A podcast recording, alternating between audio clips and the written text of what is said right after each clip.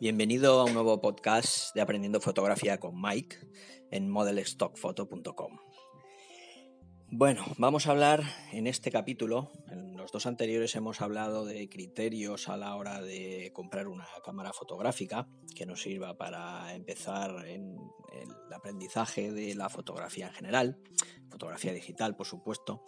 Em, y una de las cosas interesantes que se me quedó en el tintero comentar en capítulos anteriores y que creo que es interesante para todo aquel que empieza, es que si nuestro criterio a la hora de elegir una cámara eh, ha sido el de aprender a lo largo del tiempo la fotografía de una forma más avanzada o más, digamos, eh, entusiasta o seria, llamémoslo como queramos, pues tenemos eh, que tener en cuenta mm, un tema importante y es principalmente lo que es el objetivo, la lente con el que vamos a comprar nuestra cámara fotográfica.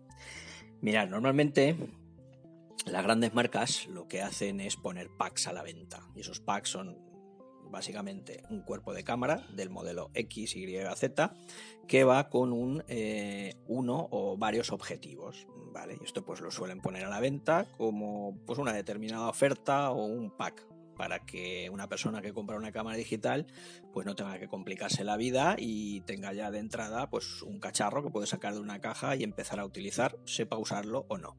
Esa no es la cuestión, la cuestión es que generar un producto atractivo para que finalmente ese producto eh, sea consumido por mm, la persona que lo compra y piense pues que ha hecho la compra del siglo, ¿vale?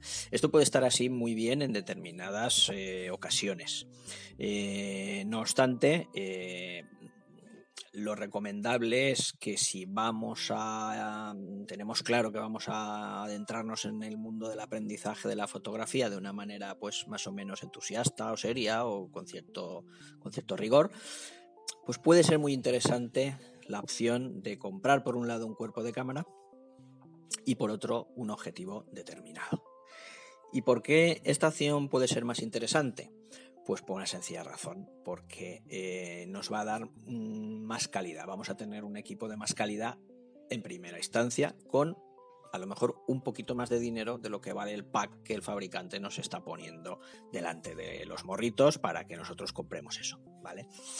Entonces, eh, os diré que lo que realmente marca la diferencia entre una fotografía u otra a nivel de calidad ya no es tanto el cuerpo de la cámara, no es el modelo de cámara, que puede tener muchas características, puede ser mejor o peor, pero en realidad lo que va a marcar la diferencia de la calidad fotográfica es la lente, la lente. Por ejemplo, yo cuando empecé en el 2011 a aprender fotografía, pues mi primera cámara fue una Canon 1000D de segunda mano que compré, que venía con el kit básico que se vendía con ella, que era el 18-55 milímetros, sin estabilizar. Es un kit muy básico y, oye, pues la cámara no sacaba malas fotos. La verdad es que la calidad pues era bastante buena. Ahora bien, con el paso del tiempo, eh, no mucho tiempo, pues eh, compré un objetivo eh, con una calidad y unas prestaciones mucho mayor con un precio pues, relativamente contenido, que fue el Sigma 1750 estabilizado. Pues ciertamente no hay color, no hay color entre con la misma con la misma cámara, con el mismo cuerpo de cámara, con la misma máquina, no hay color. Es decir, eh, la calidad, la imagen que te da una lente eh, Sigma 1750 f2.8 comparado con la calidad que te daba el 1855 355,6 creo que era en sus aperturas, pues eh, no tiene nada que ver, no tiene nada que ver, es muy diferente. Y estamos hablando de la misma máquina, de una Canon 1000D, que es una máquina de entrada en la época en la que salió, una máquina de entrada al mundo digital de las cámaras reflex de Canon. Era la, solución más básica que, había. Entonces, bueno, pues eh, realmente simplemente cambiarle el cristalito ya nos da una calidad de imagen muy superior.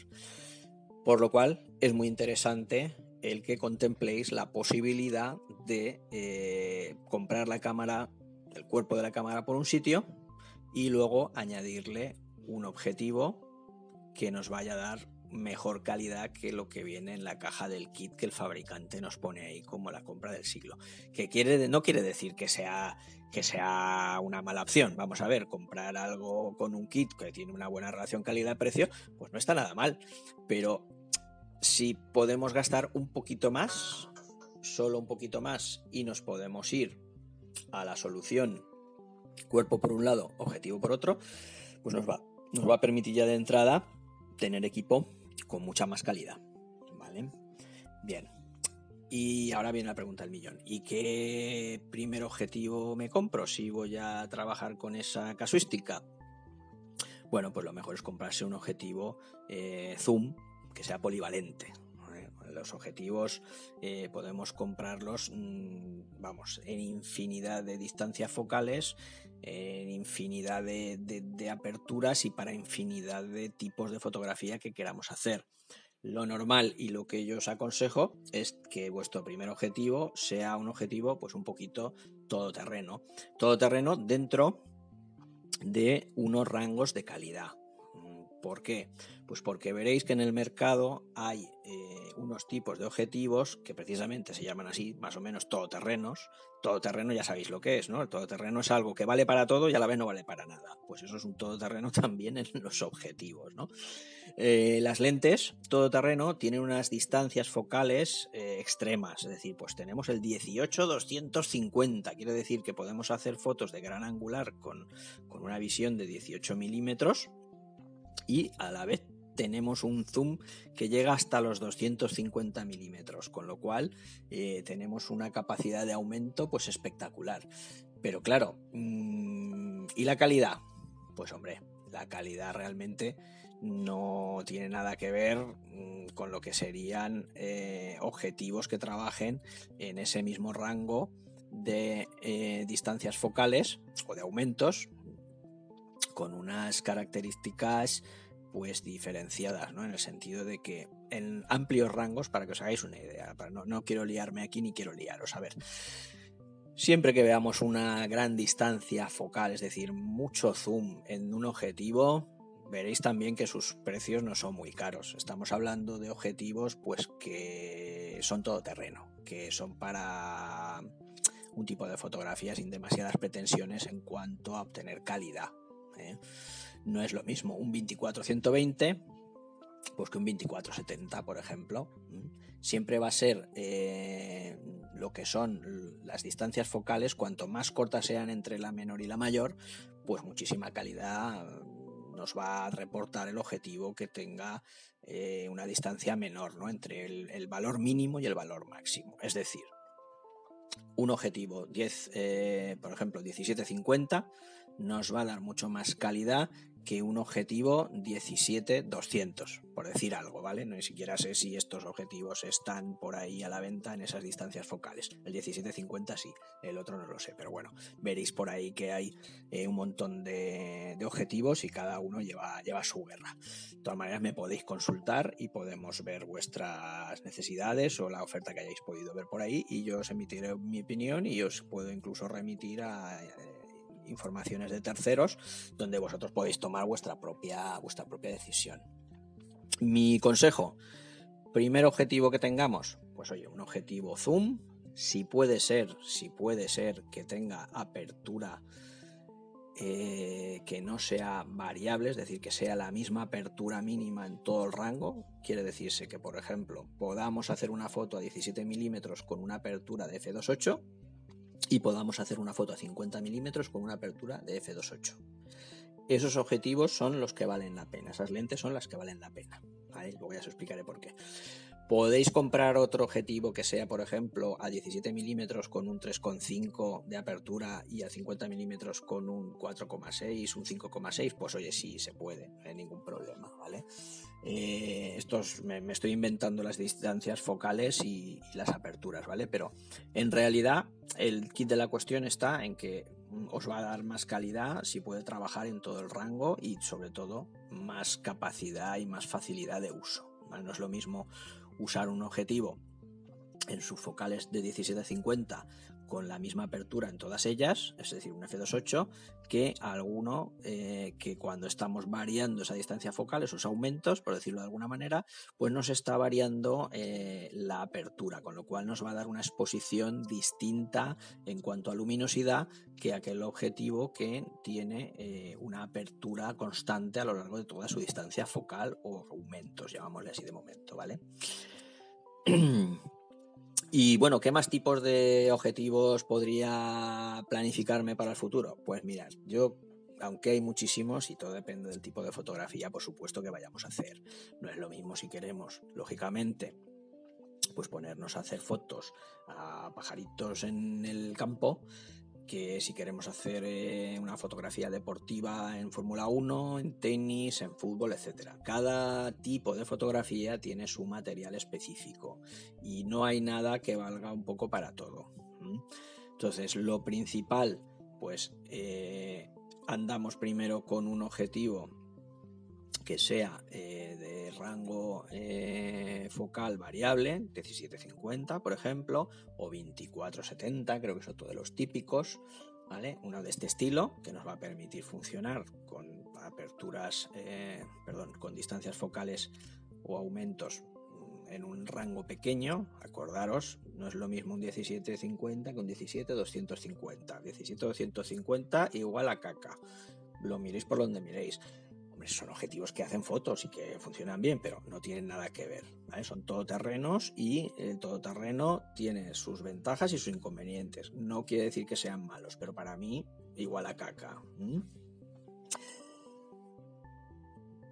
¿Qué objetivos os pueden hacer falta a nivel global? Pues, por ejemplo, un, un objetivo fijo de un rango de precio razonable para poder hacer fotografía de paisaje, pues puede estar por los 300, 400 euros con una calidad más que razonable. ¿vale? Y puede ser una opción que os vaya bien. El 1750 que comentábamos hace un momento también os puede ir bien, porque a 17 eh, milímetros de focal, pues es un angular bastante amplio, con el cual podemos hacer una foto de paisaje también perfectamente. Eh, bueno, pues ahora queremos también uno para retrato. Pues por ahí veréis en un montón de webs, en un montón de sitios. Oye, pues el 50 milímetros es maravilloso porque es la distancia que se parece mucho a la mirada humana y el ángulo que se ve es el mismo, bla, bla, bla, bla, bla. Bueno, pues lo que queráis. Eh, sí, está bien, pero uh, está mejor, por ejemplo, para hacer retrato, pues un 85 milímetros fijo o un 135 milímetros fijo o uno variable que esté en el rango, por ejemplo, de un 70-200 a f2.8, por ejemplo, pues son objetivos que para hacer retrato pues también sirven. Mm, ¿Qué significa eso? Pues que como veis las opciones son muy variadas y todo depende del tipo de fotografía que queramos hacer. Pero para uso generalizado, para el mayor tipo de fotografías que podáis llevar a cabo, yo por ejemplo en, mi bolsa que llevo, pues puedo llevar un gran angular, llevo un 14 mm f2.8 de Samyang, ¿Por qué? Pues porque me permite, por ejemplo, hacer fotografía nocturna. Al tener una apertura f2.8, pues me permite trabajar con fotografía nocturna y puedo hacer fotos de las estrellas tranquilamente. Eh, tengo el 1750 de Sigma que me permite también hacer lo mismo que el otro con un poquito menos de angular. Pero también pues de una forma pues eh, sencilla y sin mayor problemática. Luego tengo un 85 milímetros que alguno dirá, estupendo para retrato. Pues mira, sí, pero no lo compré para retrato. Precisamente lo compré porque hacía fotos en pabellones deportivos con muy mala iluminación y el 85 que tengo es un f1.8 de Canon que tiene un precio y una relación calidad-precio muy aceptable y por otro lado tiene la ventaja de que al ser 1.8 me permite hacer fotografías en estos pabellones con muy mala iluminación con mucha facilidad porque eh, tiene un autofocus muy rápido en seguimiento y puedo seguir a los deportistas cuando se mueven por el terreno de juego y puedo hacer las fotos eh, que con otro objetivo sencillamente no podría. Eh, la alternativa a este objetivo, ¿cuál sería la ideal? Pues un 70-200 f2.8, pero claro, estamos hablando de un objetivo que ya vale unos miles de euros. Entonces, claro, pues realmente con el otro tengo el problema resuelto y no necesito, no necesito de momento el Canon 70-200 F2.8, aunque por supuesto me encantaría tenerlo, pero no es, no es el caso ahora mismo porque es un objetivo que vale unos miles de euros y mm, es un objetivo profesional que realmente pues hoy por hoy no voy a no voy a poder rentabilizar con lo cual pues no es cuestión todo de tener lo último, lo mejor, sino de saber equilibrar la relación calidad-precio y adecuar lo que tengamos o lo que tengamos previsto comprar, pues a las necesidades que podamos, podamos llegar a tener. ¿Cuál es la diferencia entre usar el 85 1.8 y el 70-200 F28? Bueno, pues que yo con el 85 me tengo que situar a una distancia más o menos fija de lo que quiero retratar, de la escena de acción que quiero inmortalizar. Y con el 70-200, pues bueno, podría estar en un sitio unos metros más adelante, unos metros más atrás, porque mmm, la capacidad de eh, gestionar los aumentos o la distancia focal me va a permitir eh, estar en un rango de posiciones de cara al sujeto que voy a fotografiar, pues mucho más variable. No me tengo que preocupar tanto de dónde me tengo que poner. Me puedo poner aquí, me puedo poner más para abajo, me puedo poner más para arriba, etcétera, etcétera. En definitiva, el tema, para resumir un poco todo este rollo que os estoy soltando, porque ya vamos a llegar a los 20 minutos y si no esto se hace insufrible y no hay Dios que lo escuche, así es que gracias por la parte que me toca para todos vosotros. Eh, eh, objetivos, importante, importante la elección del objetivo. Si podemos comprar una cámara que tenga aparte un objetivo que compremos de forma independiente al cuerpo, muchísimo mejor porque nos va a permitir tener lo que nosotros queremos desde el primer momento. Cuando se empieza, pues realmente puede ser algo que tengamos que buscar asesoramiento en algún colega, en algún compañero que ya tenga eh, una experiencia más dilatada en el campo de la fotografía, pero bueno, aquí me tenéis para lo que podáis necesitar podéis entrar en modelstockfoto.com con las tres W de rigor delante y eh, preguntar acerca de cualquier cuestión que podáis eh, comentar, suscribiros, ahí vais a recibir todas las noticias que vayan saliendo relacionadas con el tema que estamos tratando y bueno, pues eh, vamos a ir viendo en los próximos episodios de este podcast pues las distintas consideraciones que yo pienso que son interesantes siempre pensando en alguien que empieza. Y bueno, hasta aquí todo hasta, hasta hoy, hasta este momento, y seguiremos hablando, introduciéndonos poquito a poquito en conceptos pues, que ahora estoy comentando, como distancia focal, apertura, apertura, etcétera, que realmente, pues si llegas un poquito al mundo de la fotografía, puedes conocerlos o te pueden sonar a chino mandarín. En cualquier caso, eh, iremos desgranando poquito a poquito todas estas eh, todas estas temáticas, todas estas palabrejas técnicas y bueno, puedes suscribirte a nuestro a nuestro a nuestra web a www.modelstockfoto.com y ahí pues vas a poder hacerte una descarga de eh, un resumen de todo esto mucho más detallado resumen en realidad no, resumen es esto. En realidad el PDF va a estar mucho más detallado y te va a permitir tener eh, más o menos condensada la información de una forma mucho más rigurosa que, es, que en este podcast. Pues bueno, nos vemos en la próxima o nos escuchamos en la próxima, mejor dicho. Un saludo, hasta luego, chao.